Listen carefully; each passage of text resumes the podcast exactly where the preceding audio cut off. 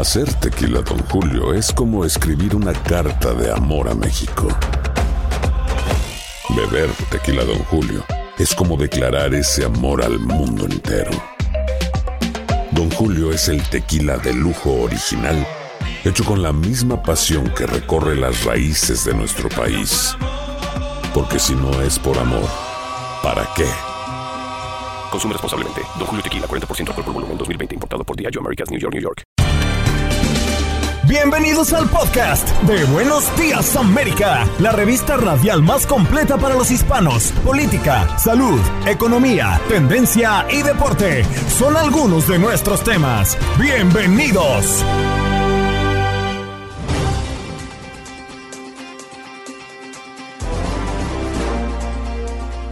Hoy en Buenos Días América tuvimos la oportunidad de conversar con Davis Adams, editor en inglés de Univisión Digital, la captura hace pocos días en Estados Unidos de un ex militar colombiano acusado de ser uno de los máximos responsables del asesinato del presidente de Haití podría convertirse en la piedra angular de este violento hecho. Además conversamos con Elina Reeves, Coach, empezar siempre será uno de los retos más difíciles que nos impongamos en nuestras vidas, pero ¿cómo hacerlo? Ángel Saldaña, educador financiero, seguramente muchos de ustedes pues comenzaron este año con una que otra Comenzaron este año con una que otra deuda producto de las vacaciones, de un año difícil, después de haber transitado casi dos años de la pandemia. ¿Cómo poner orden en nuestras finanzas? Y Gustavo Rivadeneira en nuestro contacto deportivo para hablar de Novak Djokovic que ganó el juicio contra su deportación de Australia y el juez ordenó su liberación, pero también nos hizo un repaso por los equipos que ahora estarán jugando en la siguiente instancia de la NFL, la postemporada de nuestro fútbol americano.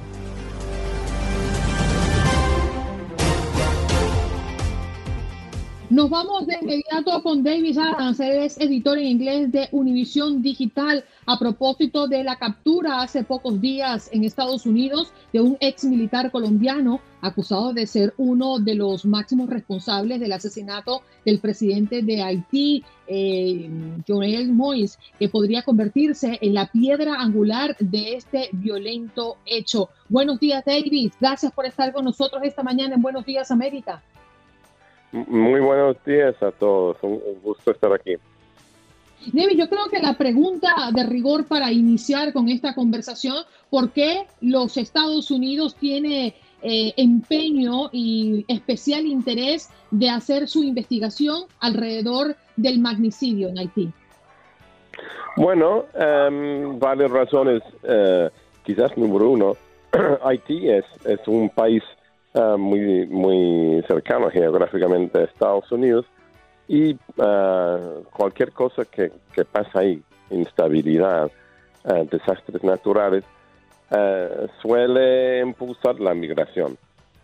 entonces, es mm, para el interés de Estados Unidos tener un, país estable. y número dos, legalmente, eh, parte de la conspiración o parte de la evidencia de la conspiración eh, indica eh, un nexo con Estados Unidos, específicamente en el sur de la Florida, porque los colombianos fueron contratados por una compañía de seguridad de Doral, muy cerca de las oficinas de Univision. David, muy buenos días, qué gusto saludarlo y tenerlo nuevamente con nosotros. La captura hace unos días del ex militar colombiano se dice que podría ser el punto clave de la investigación con respecto a este asesinato, a este magnicidio. Sin embargo, pues esa misma captura habría sido el detonante para que posteriormente en República Dominicana se capturara a Rodolf Jar, un ex convicto, ex narcotraficante o narcotraficante activo eh, pudiera ser y ex colaborador de la DEA, que también habría podido estar implicado en estos hechos.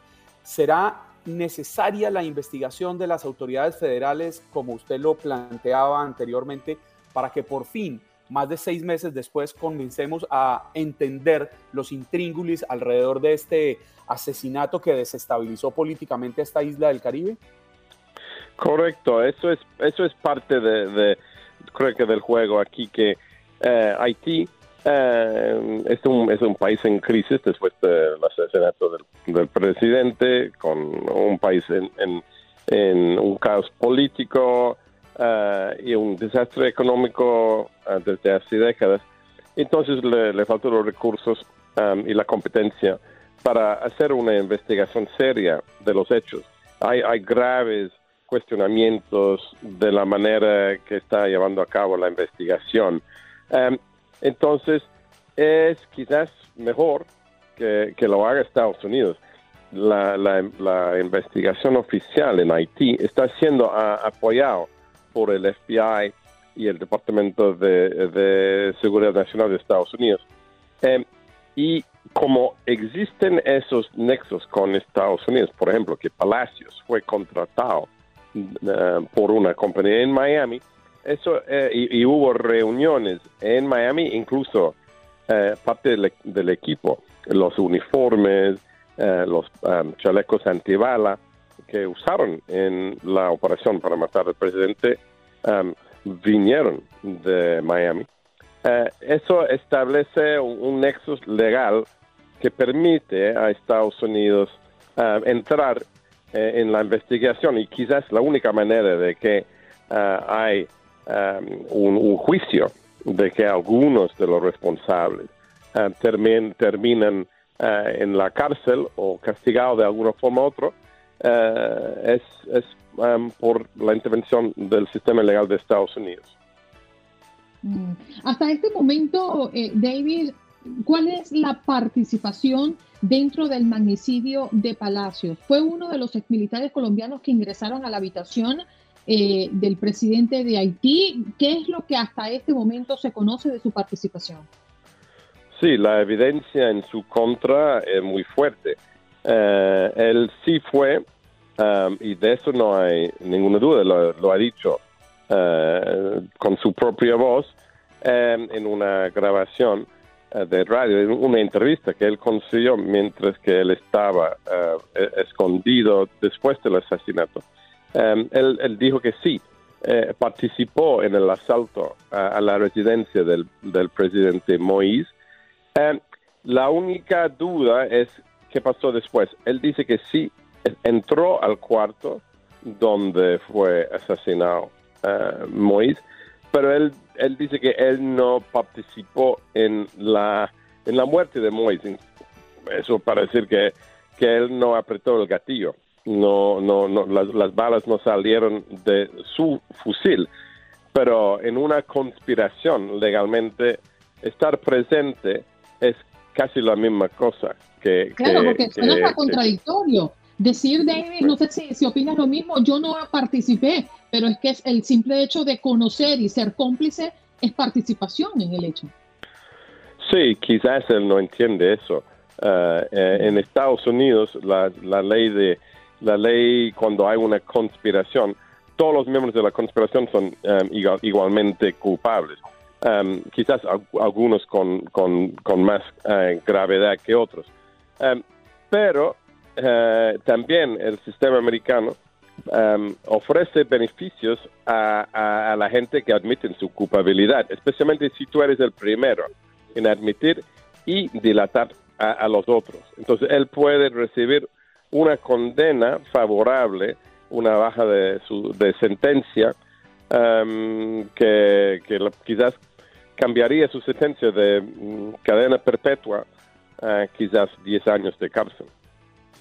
David, ¿qué pudiera estar haciendo que Haití fuera tan apetitosa para grupos criminales, para llevar a un magnicidio, puesto que sabemos que Haití siempre ha sido una isla bastante pobre, lo que es increíble si tenemos presente que está su población asentada sobre miles y miles de millones de dólares en reservas de oro.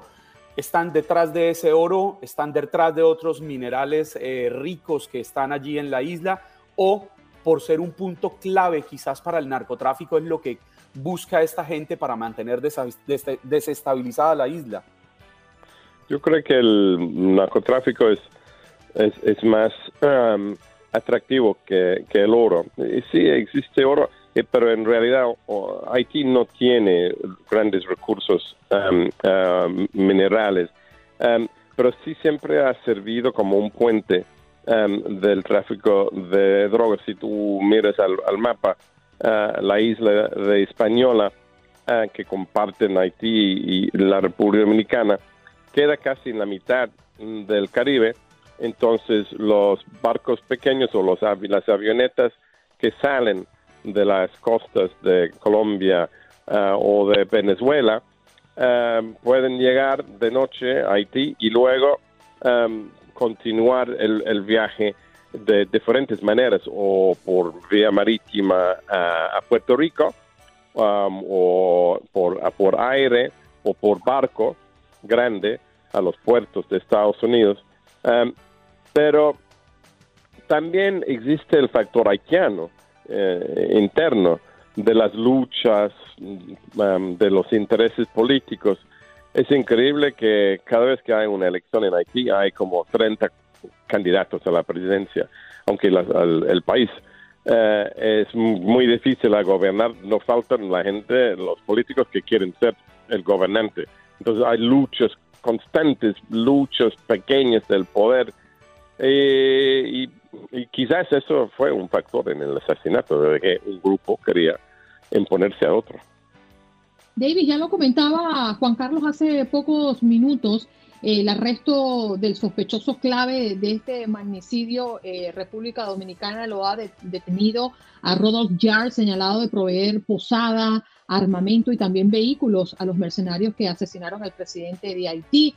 En este momento, República Dominicana obedece y colabora con las autoridades de Haití o para las autoridades de los Estados Unidos. Bueno, eh, creo que eh, ninguno oficialmente, pero um, uh, tiene muy buenas relaciones con Estados Unidos um, uh, y tiene una política de no uh, extraditar, bueno, no tiene tratado de extradición con Haití, su vecino, y también tiene política de no entregar a, personas que podían resultar um, ser discriminados en, en, el otro país. Entonces es, es más probable especialmente con la influencia de Estados Unidos, que entregan al, señor Jar uh, a, las autoridades en Estados Unidos. Uh, y Jar es otro, uh, eh, otro factor, otro pieza de la evidencia que conecta al caso con Miami. Él fue, él fue informante por más de 10 años de la DEA. Eh, después de haber sido detenido en Miami en el año 2000. Trabajó 12 años um, traficando dinero para narcos colombianos en Haití, en Haití hasta el, hasta el año 2012-2013 cuando él um, uh, robó 50 kilos de cocaína de una um, de una uh, de un de una, un cargamento uh, que él supuestamente tenía que, que, ayudar a, la DEA a, detener. Entonces él, él, no pudo resistir la tentación y por eso fue encarcelado en Miami ah, y, pasó tres años en la cárcel, tres, cuatro años en la cárcel de Miami hasta el 2016 cuando fue liberado y deportado a Haití. Entonces lamentablemente el tiempo se nos agotó, pero te damos las gracias por eh, estar con nosotros esta mañana. Ya sabes que el tiempo en radio es lapidario. Gracias, un abrazo y que tengas un buen arranque de semana. Siempre con mucho gusto, gracias a vosotros.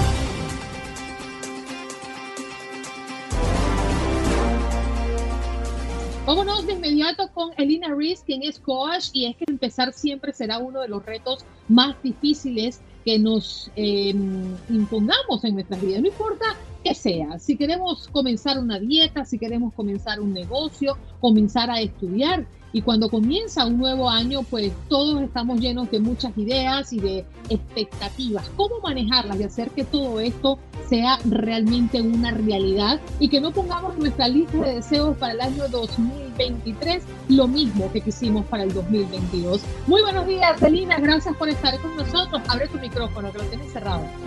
A ver. Buenos días, América, ¿cómo están? Muy bien, gracias por estar con nosotros, por tomarte el tiempo para hablar con nuestra audiencia y explicarles cómo debemos hacer estos comienzos. Bueno, a ver, ustedes saben que es súper frecuente comenzar el año y decir las famosas New Year Resolutions, ¿sí?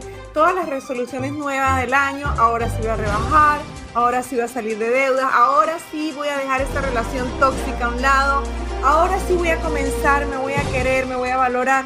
Y resulta y acontece que después de dos, tres semanas, se queda todo allí. ¿No les suena familiar a ustedes En agua de borrajas. Decimos en España, se queda todo en agua de borrajas y luego no hacemos nada, ¿no?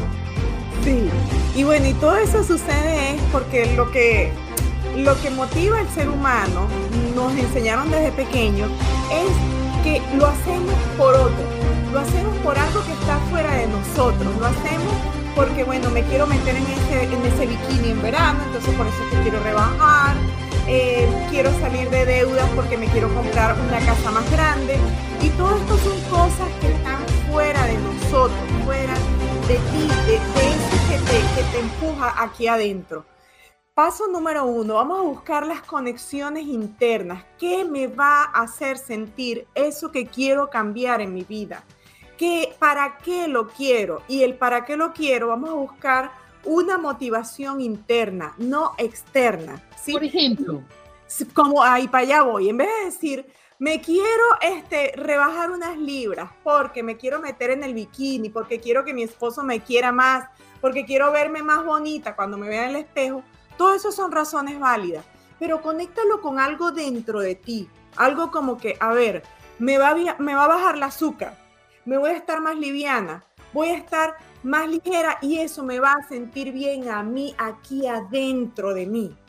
Tenemos que conectar todo lo que deseamos con motivaciones internas dentro de la persona, no externas, porque cada vez que hacemos la conexión de eso que yo quiero con algo externo, no es sostenible en el tiempo. Entonces, hice la detox de 10 días, pero no continué mi estilo de vida saludable. Entonces, a ver, si tú conectas con que, a ver, si yo me siento más ligera dentro de mí, me siento con, menos cansancio, me siento a gusto conmigo, me siento, me siento feliz, no importa que me diga el marido, mira, aquí tienes el gordito, ya va, espérate, eso, eso lo estoy trabajando.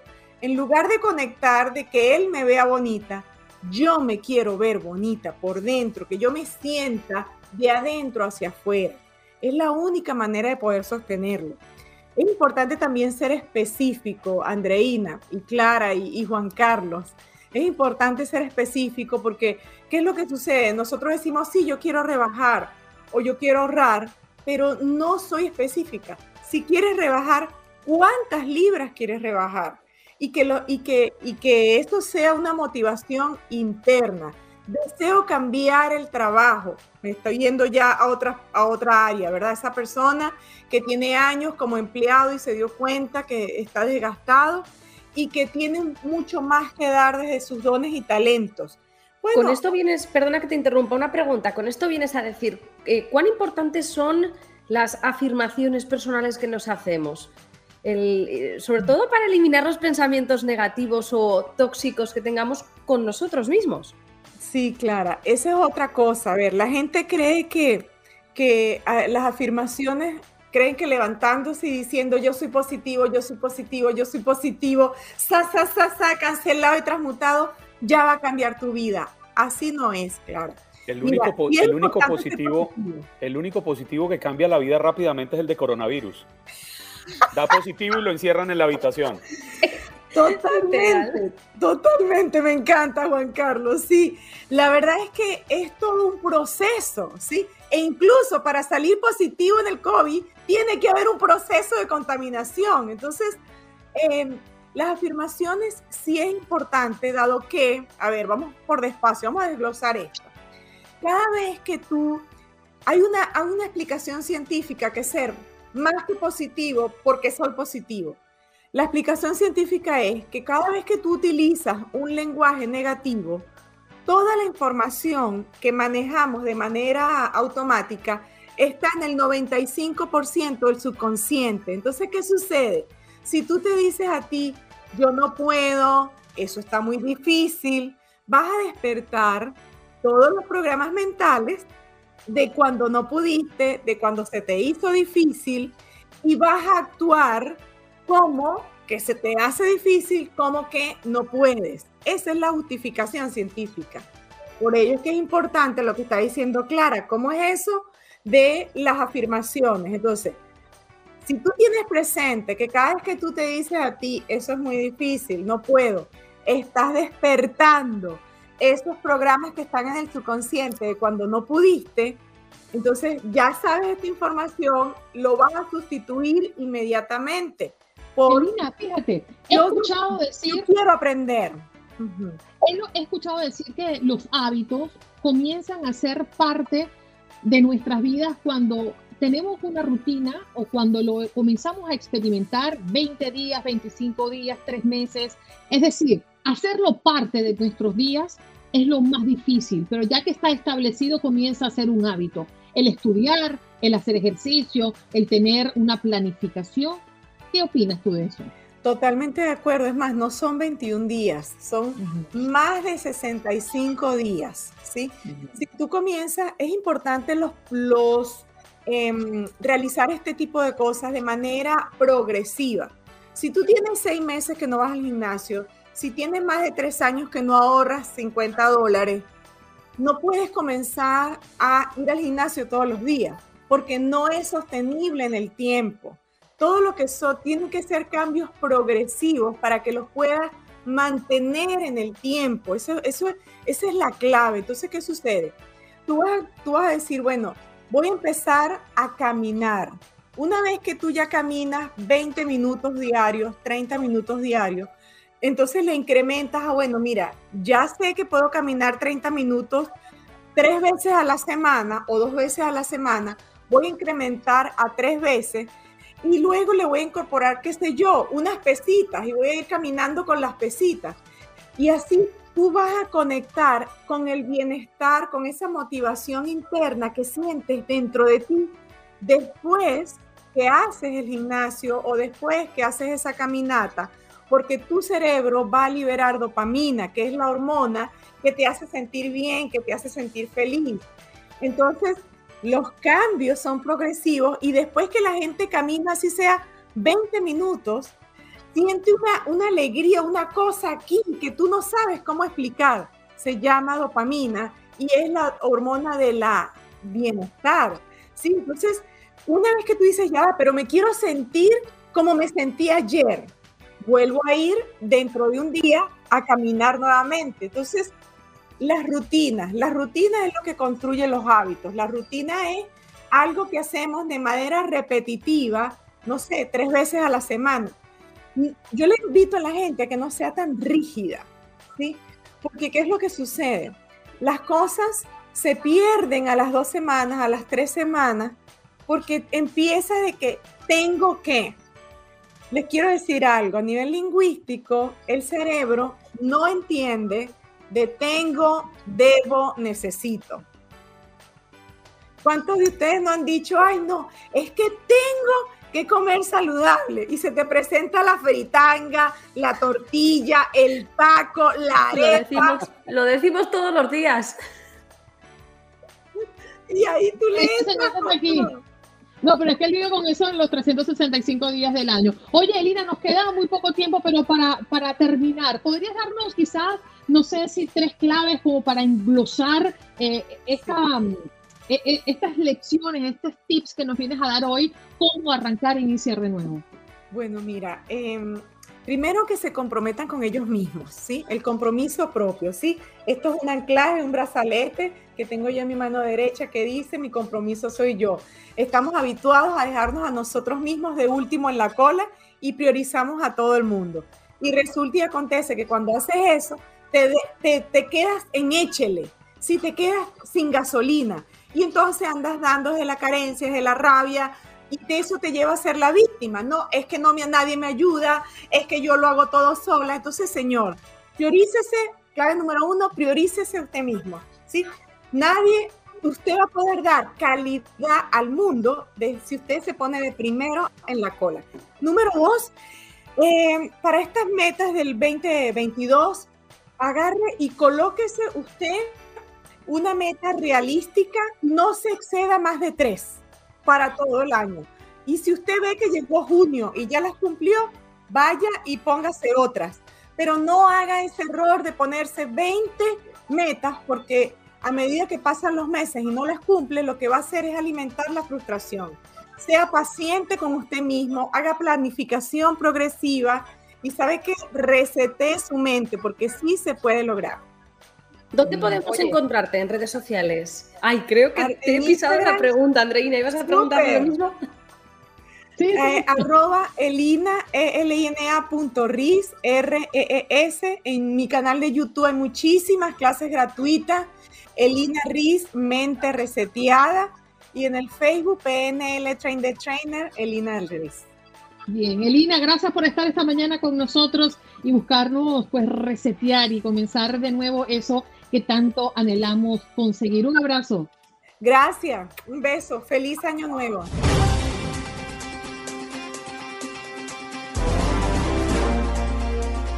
Y nuestro tema del día está enfocado a las finanzas personales y al comienzo de este año 2022. Para ello tenemos a Ángel Saldaña, quien es educador financiero, porque seguramente muchos de ustedes quienes nos están escuchando comenzaron este año con una eh, preocupación, ¿no? Eh, y tiene que ver justamente con cómo recuperarme de todo lo que gasté en el 2021 y sobre todo en la recta final, las navidades, la comida, los regalos y la pandemia, que todo se juntó. Muy buenos días, Ángel. Gracias por estar esta mañana con nosotros.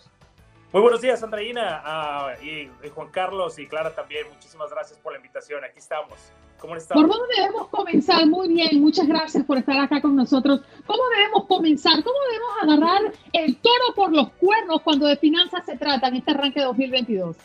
Primero que nada, Andreina, este, muy, es excelente pregunta. Una de las cosas bastante importantes, como todos sabemos, después de haber, uh, de haber tenido estas ricas navidades, estos ricos cumpleaños durante el 2021, inclusive estos ricos momentos familiares, muchos uh, nos empezamos a dar cuenta hasta enero, ¿verdad? Cuando entramos y decimos, oh, la cartera, oh, nuestras cuentas, que hemos estado un poquito más gastados de lo normal. Y una de las cosas que podemos agarrar a ese toro por los cuernos es precisamente haciendo un análisis de estilo de vida financiero. Y quiero decirles a que precisamente a los que nos están escuchando, los que nos están viendo, y es que es bien sencillo hacer un análisis de estilo de vida financiero y esto es algo que ustedes mismos pueden controlar y no necesitan tener ningún título universitario ni nada para hacer su propio estilo de vida financiero. Y mira que eso les va a ayudar bastante bueno para que al final del 2022 puedan encontrarse no en la misma situación que están en estos momentos. Sabe, Ángel, que quisiera preguntarle algo, porque yo siempre he pensado que en todo el mundo nos envían a las escuelas y nos envían a las escuelas y le hablan a uno por allá en décimo grado de el catéter y el ángulo y la hipotenusa y un poco de vainas que en la vida práctica jamás volvemos a usar. Pero eso sí nos presionan a que nos aprendamos eso. Pero no nos enseñan a ahorrar. Y resulta que en la vida práctica eso sí es lo que necesitamos saber. No nos enseñan lo básico de cómo programar unas finanzas familiares. Estamos fallando en eso, en que desde niños no nos enseñan a programarnos para el futuro, a prever las contingencias, las crisis. Una de las cosas, uh, Juan Carlos, también es una excelente pregunta, y es que todo cae en mentalidades. Aparte de la escuela, te, lo digo algo, y siendo hoy en día somos personas profesionistas y todo, pero yo fui a corrido de cinco preparatorias y aunque muchos no lo sepan, te voy, te voy a explicar por qué. La me costó demasiado tiempo terminar la preparatoria y al final darme cuenta que hoy en día creo muchísimo en la educación. Estos libros que están aquí atrás, que no son de adornos, es porque hemos adquirido conocimiento precisamente en esa rama y es porque lamentablemente es algo que la escuela no nos va a enseñar.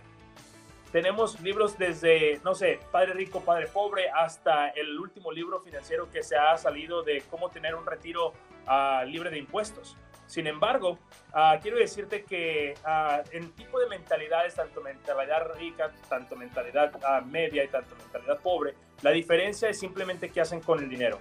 Mira, la mentalidad rica, la mentalidad pobre, son dos diferencias muy grandes, te voy a decir cuáles son. Uno, la mentalidad pobre gana dinero. Dos, gasta dinero. Tres, lo que le sobra, lo guarda. Error. Fíjate la mentalidad rica. Gana dinero, invierte dinero y lo que le sobra, gasta el 10% en lo que se le da la gana. Eso sí, eso sí, fíjate la diferencia en esta, en esta parte. La diferencia de la mentalidad rica es que primero ganó dinero, segundo invirtió, tercero gastó 10% de lo que ganó en lo que él quiso. ¿Por qué? Porque se lo mereció por haber hecho efectivamente lo que hizo con sus finanzas. A diferencia de las otras dos clases, ganan, gastan y después de que gastaron todo lo que quisieron, entonces nos damos cuenta de, bueno, esto que me quedó lo voy a guardar. A guardar. Y es que el ahorro es muy importante, Juan Carlos, pero al mismo tiempo, al mismo tiempo guarda, ganar guardar, invertir. Guardar, guardar, ganar y guardar y no hacer nada con lo que estamos guardando, lamentablemente se convierte como un río. Imagínate un río que está corriendo el agua y se estanca el agua. ¿Qué crees que le va a pasar a esa agua? Se va a estancar. Y cuando eso se estanca, es que precisamente eso pasa mucho con los ahorros nada más. Muchas personas lamentablemente creemos que el banco es la única manera de guardar dinero cuando ah, lamentablemente, sin hablar de intereses, este, pero ah, no, no nos están devolviendo absolutamente nada. Y es que la verdad de las cosas, al término del año, imagínate cuando nos van a pagar algo que decimos, oye, ¿cuánto gané de interés este año? Nos encontramos en la situación donde a falta de la educación financiera precisamente es donde nos hemos encontrado al igual que eh, en otros años, ¿no? Y yo tengo una pregunta que hacerte, porque estás hablando de cómo eh, prevenir el que nos arruinemos, ¿verdad, Andreina y Juan Carlos? Pero, ojo, ¿Qué tal la situación si ya la hemos liado parda, ya hemos metido la pata, tenemos una deuda en la tarjeta de crédito porque nos hemos pasado comprando este año, no sé, pues te voy a decir Macy's por decirte un nombre en cualquier gran almacén y hemos acumulado de repente, mm, pues no es mi caso, ¿eh? A ver si me vais a hacer luego bullying, no es mi caso, pero imagínate que hemos acumulado 8.000 dólares de una en, en una de las tarjetas de crédito. ¿Cómo nos organizamos para solventar esto? ¿Cómo lo arreglamos? Precisamente, gracias, excelente pregunta. De hecho, acabo de poner un, un, video acerca de esto, de, los errores, de los cinco errores más grandes que se hacen al usar la tarjeta de crédito. Justamente, lo, lo, de hecho, lo puse ahí en, mis redes sociales. Una de las cosas que les quiero decir, si ya estamos, si ya metimos la pata, ¿ok? Si ya metimos la pata, es cómo realmente sacarla, ¿verdad? Es, es, es un dicho vulgar que realmente constantemente lo estamos haciendo. Primero que nada, Clara, es hacer un análisis de estilo de vida financiero basado en mis propios gastos, basado en la deuda actualmente que tengo. Por ejemplo, uh, vamos a hablar de uh, carro. Es una deuda insegura, pero sigue siendo una deuda. Segundo, uh, ya sea un mortgage o una hipoteca, lo que se conoce, o bien otro tipo, préstamos estudiantiles, por ejemplo, ¿ok? Y por último, vamos a poner las tarjetas de crédito, una, dos, tres, cuatro o ninguna. Sí, muchos caemos en, el, en, el, en, el, en, en la pregunta de, bueno, tengo crédito de 8 mil dólares, pero a diferencia tengo una deuda de 8 mil dólares. Ahora, primero hay que identificar esas dos cosas. Si es ya deuda que ya se gastó, que ya metimos la parte, ya se gastó, lo que hay que hacer es pagarlas por completo, Clara. Pagarlas por completo lo antes posible, porque el error más grande de las tarjetas de crédito es pagar el mínimo, alargar el plazo y por lo tanto, ¿qué crees que va a suceder con nuestro interés? ¿Qué me vas a contar? Cuando menos lo esperas, pasó todo un año y ándale, 22% en la tarjeta. Y uno dice, oye Ángel, pero es que en realidad, es que yo no gasté tanto dinero. Y yo digo, no, yo sé, el error fue que pagábamos el mínimo o pagamos poquito más del mínimo y lamentablemente eso se va acumulando. So, así que al final del tiempo, al final del año, perdón, nos encontramos donde dices el interés, pum. Y de 8 mil, claro, ya no, ya no se hicieron 8 mil, ya es 8 mil más 25%, más veintitantos por ciento que nos está fregando. A ver, pero todo también en que cuánto entra en la caja, ¿no? Porque si sigues generando la misma cantidad de dinero que generaste mensualmente en el 2021 y te enfrentas con los gastos fijos, te enfrentas con esas obligaciones que no puedes evadir y al final no tienes más cómo amortizar esa deuda de tarjeta de crédito. ¿Cuál es tu recomendación? Allí nos encontramos con una encrucijada. Yo quiero amortizar, sí, pero es que no tengo donde sacar dinero. Perfecto. Ahí es donde entramos precisamente en cuánto está entrando mensualmente, anualmente, primero, primero, cuánto estamos generando anual. Y cuando me refiero a cuánto estamos generando anual, uh, Andreina, excelente pregunta también con eso, es que vamos a, vamos a usar un, caso de estudio, por ejemplo. Vamos a decir que tenemos a, a María, María y Juan. María y Juan tienen un ingreso total de 60 mil dólares anuales, ¿ok? Si lo dividimos entre 12 meses, quiere decir que 60 mil dólares anuales entre 12 meses, tenemos un ingreso de 5 mil dólares mensuales. ¿Listo? ¿Qué hacemos? Sacamos todos los gastos que incluyen mensuales, desde pago de hipoteca, gasolina, seguros, este, por ejemplo, comidas, entretenimiento. Andreina, no tienes una idea, te voy a decir algunas de las cosas. La mayoría de las personas gastamos demasiado dinero en entretenimiento. ¿Qué quiere decir esto? Comidas en la calle, y no digo que no apoyes al, al restaurante local, claro, apóyalos. Eh, estamos nosotros latinos en Estados Unidos para apoyarnos entre nosotros. Entonces, en este caso, eh, si tenemos, estamos haciendo los análisis financieros, ¿cuánto ganamos en el año? ¿Cuánto está entrando mensual? Después de gastos, ¿cuánto me queda? Ese dinero que me queda, cometemos el error, Andreina, de llamarle sobrante. No sobra, de hecho es dinero excedente. ¿Qué quiere decir excedente? Excedente quiere decir que excede mis gastos, por lo tanto, lo puedo usar para exceder mis inversiones, exceder mis ahorros, exceder mis, mis pagos, exceder mis pagos de tarjeta, exceder mis... ¿Me explico? Y es que en esa parte, y es que en esa parte es precisamente lo que podemos llegar a hacer. Pagamos las tarjetas de crédito, por ejemplo, con ese excedente es terminar de pagarlas. Ahora, si estoy gastando más de lo que gano, Ajá. la tarjeta de crédito es lo más urgente, porque además la tarjeta de crédito es la deuda mala, ¿no? Que le llamamos nosotros. es la peor deuda que podemos tener. Oye, Ángel, ¿dónde podemos encontrarte? Sí, para terminar con la deuda mala, a, Andreina, es precisamente es eso. Tratar de incrementar el flujo de efectivo lo más rápido posible. Si, ah, si tenemos el flujo de efectivo lo más rápido posible, queremos decir que tenemos que salir de la deuda lo antes posible. Y eso jamás va a cambiar. Todo tiene que ser el, análisis financiero y bueno, con esa... Con Después de mi conversación con Ángel, voy buscando un part-time, pero de inmediato. Ángel, ¿dónde podemos encontrarte? Muchísimas gracias, Andreina. Pues mira, me pueden encontrar precisamente eh, en, en, Ángel Saldaña en Facebook. Tengo ahí mi fanpage. A José Ángel Saldaña es mi Facebook personal, pero realmente Ángel Saldaña me encuentran facilito. Uh, igualmente en Instagram, Ángel Saldaña, por ahí les puedo poner el link. Yo sé que tienen por ahí sus páginas. Ahí les puedo poner uno de los links si me lo permiten. Bien, muchas gracias Ángel Saldaña con nosotros, educador financiero, a hablarnos cómo ponemos en orden nuestra chequera y nuestras finanzas para este 2022 cuando cargamos con las deudas del 2021. Ya volvemos.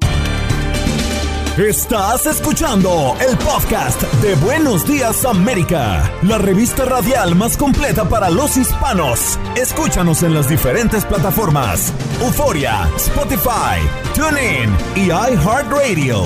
Tu DN Radio. Vivimos tu pasión.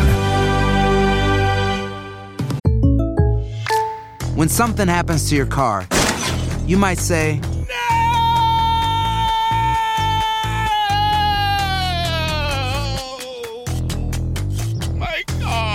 But what you really need to say is something that can actually help. Like a good neighbor, State Farm is there. And just like that, State Farm is there to help you file your claim right on the State Farm mobile app. So just remember, like a good neighbor, State Farm is there. State Farm, Bloomington, Illinois.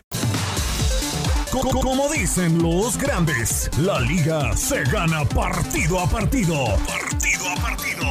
En Buenos Días América, Contacto Deportivo. Estamos listos, sí señor, para este contacto deportivo, nada más y nada menos con el señor que en la identidad se hace llamar Gustavo Arturo Rivadeneira, pero para nosotros es Gus, Gustavo Rivadeneira. ¿Cómo vamos, Gustavo? Buenos días. Hola Andreina, amigos, los saludo con mucho gusto. Mañana fresca por acá, pero ya listos para todos los segmentos deportivos y principalmente hablar de la NFL, ¿eh? que ayer fue una locura en Las Vegas.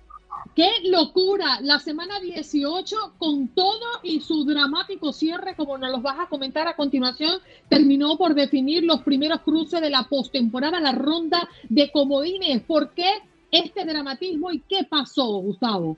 Fíjate que en la noche, en el juego estelar en la Ciudad del Pecado, primero fue semana 18 de la NFL. Es un formato diferente a la temporada anterior. La NFL, en, cuanto al espectáculo y la competitividad y el hacer drama, es punto y aparte. Y ayer en la noche, si empataban tanto los Raiders y los Chargers, algo que es muy difícil que haya un empate en la NFL, dejaban fuera a los acereros de Pittsburgh y estuvieron a un segundo de empatar. Y al final los Raiders en tiempo extra terminan por ganarle en la ciudad del pecado, en Las Vegas, al conjunto de los cargadores de, Los Ángeles y prácticamente ya están listos los eh, playoffs. Fue dramatismo, el partido se llevó a cabo desde las 7:15 horario del centro, 8:15 del este, duró cuatro horas prácticamente el juego, dramatismo puro. Los Raiders con este resultado van a enfrentar a los bengalíes de Cincinnati el próximo sábado.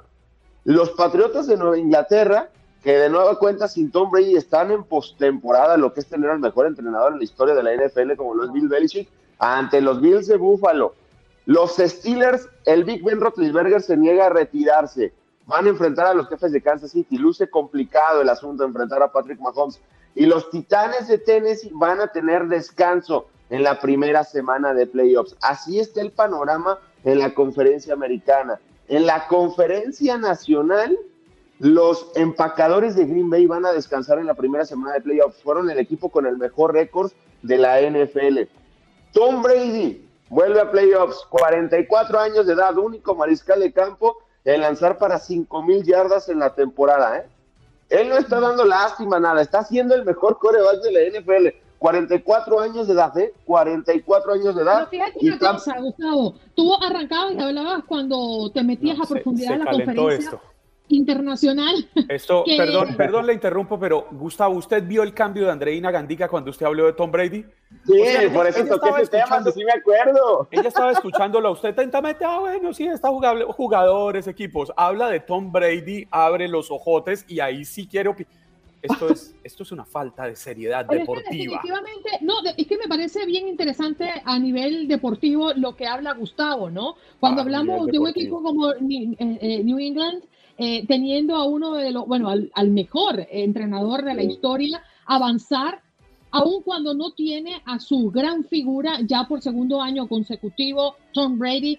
Tom Brady ha hecho de Tampa Bay Buccaneers lo que en su historia no habían logrado, ¿no? Lo hicieron el año pasado conquistando el Super Bowl y en esta oportunidad repiten al menos su participación en la postemporada. Entonces entendemos que eh, el, el, tener al mejor quarterback y al tener al mejor entrenador en una liga como la NFL, pues vaya que es de peso y de admiración, porque al final los dos siguen dando resultados, cada quien en su lugar. La verdad que sí, ¿eh? los dos mis respetos. Y, nada más para complementar el tema de Brady, los otros eh, partidos de playoffs en la Nacional son San Francisco ante los Cowboys. Ese partido está para que rompa los ratings en la historia de la NFL y el lunes van a jugar los Rams de Los Ángeles y los Cardenales de Arizona. Yo tengo una opinión muy personal en el tema Tom Brady. Entiendo lo, que fue Michael Jordan y, lo que generó y etcétera, ¿no? Pero para mí Tom Brady lo que es el deporte es el mejor jugador en la historia del deporte estadounidense porque él se ha adaptado a tres décadas diferentes y en tres décadas diferentes ha ganado y, y en la NFL no es un deporte cualquiera, es un deporte top que va cambiando año tras año y este tipo se adapta, que sí está jugando con los mejores porque se lo ha ganado y ya ganó con un equipo diferente. La verdad es una locura. Ayer tuvo un gran regalo a su compañero Rob Gronkowski. Ya lo habían sacado para cuidarlo, para que estuviera al 100% en postemporada y él regresó para darle un pase más a Rob Gronkowski y pudiera tener su compañero un bono de 500 mil dólares. No quiso salirse del campo hasta que varios de sus compañeros tuvieran objetivos, cumplieran sus objetivos y les dieran eh, beneficios económicos. Y es lo, es lo que pues, eh, hace que Tom Brady esté un paso adelante de, los, de los demás. Veremos cómo le va en postemporada, pero lo reitero, en agosto va a cumplir 45 años y sigue siendo el mejor de este negocio. Obviamente. Sigue siendo un papi chulo. A ver, Andreina Gandica, que estamos en horario familiar. terreno. Pero mira, el tiempo se nos acorta, eh, Gustavo, y quedaste todavía en, en, hacer el repaso por los emparejamientos que han dejado eh, ahora en la conferencia nacional. Sí, sí, sí. Es eh, Tampa Bay contra Filadelfia eh, los vaqueros ante San Francisco y los Dodgers, perdón, los carneros de Los Ángeles, sí, equipo de Los Ángeles ante los Cardenales eh, de Arizona. Esos son los emparejamientos. Y en el otro segmento confirmaremos todo esto y hablaremos de Djokovic, ¿eh? porque parece que Djokovic, aunque no se vacunó, podrá jugar en Arizona, ¿eh? ganó la demanda. En Australia. En, Australia, ya no con los Cardenales de Arizona. En Australia, así que parece que el número uno participará en Australia. Djokovic, ¿qué va a pasar con Djokovic? ¿Va a jugar o no va a jugar? Mira, hasta el momento, eh, Andreina no, no está permitido para jugar, pero todo va encaminado hacia que va a jugar. Así está la situación. En la madrugada se movió mucho el tema en Australia porque ya se convirtió en un tema político, pero así está la situación, Andreina. El juez Anthony Kelly decidió anular la cancelación del visado del tenista serbio alegando que la medida fue irrazonable, así que Novak Djokovic podrá salir del hotel en, Melbourne, donde ha estado prácticamente recluido desde el pasado jueves. No lo van a poder eh, deportar, pero el gobierno de Australia ya se puso en contra, van a meter temas ministrales, etcétera, etcétera, para pues eh, darle con todo a Novak Djokovic, porque la, gente ya se volvió en contra de, de, Novak Djokovic por allá, aunque también tiene sus fanáticos. Ha habido una movilización de fanáticos de Novak Djokovic en Australia, alegando que prácticamente lo dejen salir del hotel, argumentando que lo tienen secuestrado al serbio por pues haber entrado al país y no haberse vacunado. ¿Cómo está Novak Djokovic? Lo que acaba de colocar en redes sociales. Estoy complacido y agradecido de que el juez revocara la cancelación de mi visa. A pesar de todo lo que ha pasado, me quiero quedar y tratar de competir en el Australia Open, que no puede decir más al respecto. Yo creo que esto se tiene que solucionar a partir de martes o miércoles porque el Australian Open es el próximo, el próximo lunes, arranca el próximo lunes, pero creo que después de todo esto va encaminado, encaminado a que Novak Djokovic va a jugar el Australian eh, Open. Hay muchas cosas, Rafa Nadal también dijo, ah, pues sí, que no juega Djokovic y tengo el camino libre para mi Grand Slam número, número 21. pero parece que todo se le está volteando en contra al español Rafael Nadal. Porque... Claro alrededor del tema de Novak Djokovic, él gana el juicio contra su deportación de Australia, ya está legal nuevamente en el país, deja el confinamiento, deja el secuestro, como quieran llamarle, y ahora está en el país de Australia buscando legalmente cómo puedan aceptarlo para jugar en el abierto. ¿Es así? ¿Esa es la situación? Exactamente, pero ya también eh, estoy revisando, estuve revisando hace unos momentos que hay elecciones próximamente en Australia. Entonces, en todos lados, como dicen en México, se cuecen habas, política.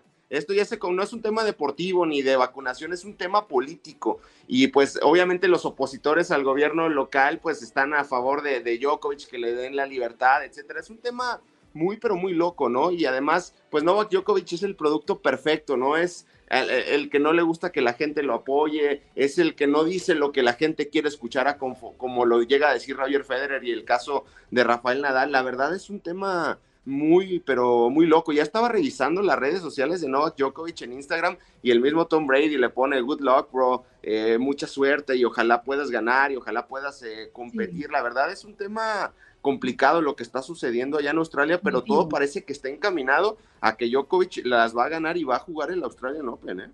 Sería un gran desafío. Él siempre se ha caracterizado por ser un hombre irreverente y la familia también de Djokovic ha celebrado la liberación del tenista en Australia. Dice, esta victoria es más grande que cualquier gran slam. Gustavo, gracias por acompañarnos esta mañana. Un abrazo y el Australian Open arranca el, próximo lunes, así que al pendiente de, de Djokovic y si hay un fanático de Djokovic, por acaso yo. yo también, yo también, pero más de Federer que Djokovic, pero me gustaría que verlo jugar, más allá de toda la controversia, pero también Djokovic ya ganó este Australian Open sin ganar un set, él le gusta tener todo en contra, ahora tiene todo en contra, por ahí puede ser Rafa Nadal, Rafa Nadal, Sí, que es un gran señor. tenista, uno de los mejores de la señor. historia, pero sería una locura tenerlos a los dos en la final allá en Australia. Gracias, Gustavo. Abrazo, amigos, saludos. Nosotros, bye bye, en este contacto deportivo. Ahora sí nos vamos con el hombre de Houston, César. Un par de noticias importantes. Tornado que azota el condado de Montgomery. Eso fue en la noche del sábado. Así es, eh, muy, buenos días a todos. Eh, Este fin de semana fue un, fin de semana medio raro en, en el área de Houston, principalmente porque en el condado de Montgomery, que es al norte de la área metropolitana que incluye eh, la zona de conocido como Conroe, Woodlands, Magnolia, había varios avisos de tornados, de posibles tornados en la zona. De hecho, también en el condado de Harris llegaban estos avisos. Pero sí es confirmado que un tornado tocó tierra el sábado por la noche y se llevó techos de, de casas, se llevó árboles, por supuesto. Ah, algunos restaurantes terminaron con, con daños pues, prácticamente irreparables. Por ejemplo, a un restaurante de barbecue se le llevaron el techo completo, terminó a varias cuadras. Este, restaurantes de comida mexicana llamado El Bosque también este, recibió varios daños, incluso un carro clásico que tenían enfrente en un restaurante eh, resultó con muchos daños. Por fortuna, aunque hubieron daños también en parques y todo, no se reporta gente eh, lesionada con este, con este tornado. Y tú sabes bien que los tornados son, son impredecibles. Eh, no, no tienes tanto tiempo de preparación como con un huracán, por ejemplo. Entonces, por eso son más peligrosos. Y luego en el sur de la ciudad eh, hay una fábrica de plásticos llamada Nanya Plastics. Bueno, esta, esta fábrica lleva ahí 43 años operando en el sur de, de- de Houston, en Watson County. Y bueno, eh, ayer por la noche de repente se encienden llamas. Eh, tiene más de 80 empleados. Por fortuna, después de, de verificar, no hubo ningún empleado eh, herido, pero sí tuvieron que llamar departamentos de bomberos de Wharton, de Bowling, de Hungerford, del Campo, de Grand Flora, de East Bernard y de varios departamentos eh, locales para ¿Qué ayudar a controlar este incendio? ¿Mandé?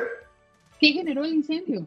Es lo que no saben, están investigando porque, porque fue repentino y, este, y están investigando qué fue lo que, lo que sucedió y por qué y qué fue la causa de, este incendio, porque no tienen, en este momento no tienen respuestas para esto los investigadores, así que ya estaremos eh, dándole seguimiento a esta, esta catástrofe, ¿no? Porque sí, un, un incendio de esa magnitud en una fábrica eh, debe de ser investigado, por supuesto. Sí, señor. Bueno, eh, este incendio y también el incendio que se generó en el Bronx nos ha tenido consternados, sobre todo por la cantidad de fallecidos que sí eh, se dio en el incendio en Nueva York. Lo lamentamos mucho y también uno dice el- eh, en el arranque del año, claro, no son los casos. El tema de Nueva York se debió a una falla de un calentador, entiendo, o un, un aparato de calefacción, quiero Sí, decir. de esos que ponen en el piso, ¿no? Que, que desgraciadamente cada año es, es normal que vemos ese tipo de noticias con, con gente que se les hace fácil poner un, un calentador de piso. Incluso ha habido casos donde prenden la estufa para tratar de calentar la casa y es lo que ocasiona el incendio. Pero sí, fue un semana complicado y luego, y luego también la situación en Brasil, ¿no? Con el este, con el, el- la piedra esas que, el sí, que cae encima de, de estos barcos y, y termina con la muerte de varias personas. Sí fueron unas notas muy eh, frías este fin de semana, la verdad. Oye, y esas imágenes de Brasil son impresionantes. Como ve uno así a la distancia el desespero de las personas en esas lanchas tratando de salir del lugar donde se está desplomando. Entre otras cosas, que es un paisaje que uno ha visto muchas veces en, en películas, en comerciales, esas, esas montañas, ¿no? Sí, y, más allá de eso, creo que inicialmente cuando, cuando vi el video, ah, de hecho yo pensé que era de esos videos, no sé, falsos de una película o imágenes eh, ficticias, pero ya cuando te vas enterando que sí sucedió realmente es cuando te pones a pensar, bueno, puede haber sido cualquiera de nosotros, cualquier persona que le guste viajar puede, puede estar eh, apta a, a este tipo de peligros. La verdad sí es, sí es un poco consternante, pero ojalá que esta semana ya se ponga mejor, que haya mejores noticias y que no me importa tanto el tenis como ustedes. Yo, yo digo, me, me conformo con ver a, Mar- a María Sharapova a la hora que sea, pero sin, sin verla, aunque, aunque no esté jugando tenis. Sí, a mí también me gusta ver a María Sharapova. prefiero verla en la playa, Sí, sí, jugando, sí, sí. jugando voleibol en la playa. Sí, Prefiero verla que escucharla con sus alaridos. Eh, Esa, esa- Andreina, ole, que qué va a pensar la gente. Qué bonito. Precisamente cuando, cuando juega María Sharapova, cierro los ojos, no veo el partido, solamente lo escucho. Que son tremendos. Nos escuchamos en Encanchados. Así es, igual con Andreina, cuando está hablando, cierro los ojos, nada más escucho. Pero este, los espero en Encanchados a las 10 de la mañana, hora de centro, a través de 93.3 FM en Houston, por supuesto, en la aplicación de Euphoria en toda la nación. El día de hoy, una entrevista exclusiva con el sheriff Fernando Quirarte. Hablaremos de la NFL, de la novela de Djokovic y mucho más. Así que los esperamos.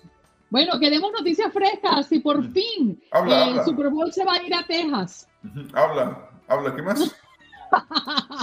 Bye, mi querido César. Hasta tomorrow. Bye, cuídense. Gracias por acompañarnos en nuestro podcast. Buenos días América. Y recuerda que también puedes seguirnos en nuestras redes sociales. Buenos días AM en Facebook y en Instagram. Arroba Buenos días América. AM. Nos escuchamos en la próxima. Si no sabes que el Spicy McCrispy tiene Spicy Pepper Sauce en el pan de arriba y en el pan de abajo, ¿qué sabes tú de la vida? Para, pa, pa, pa.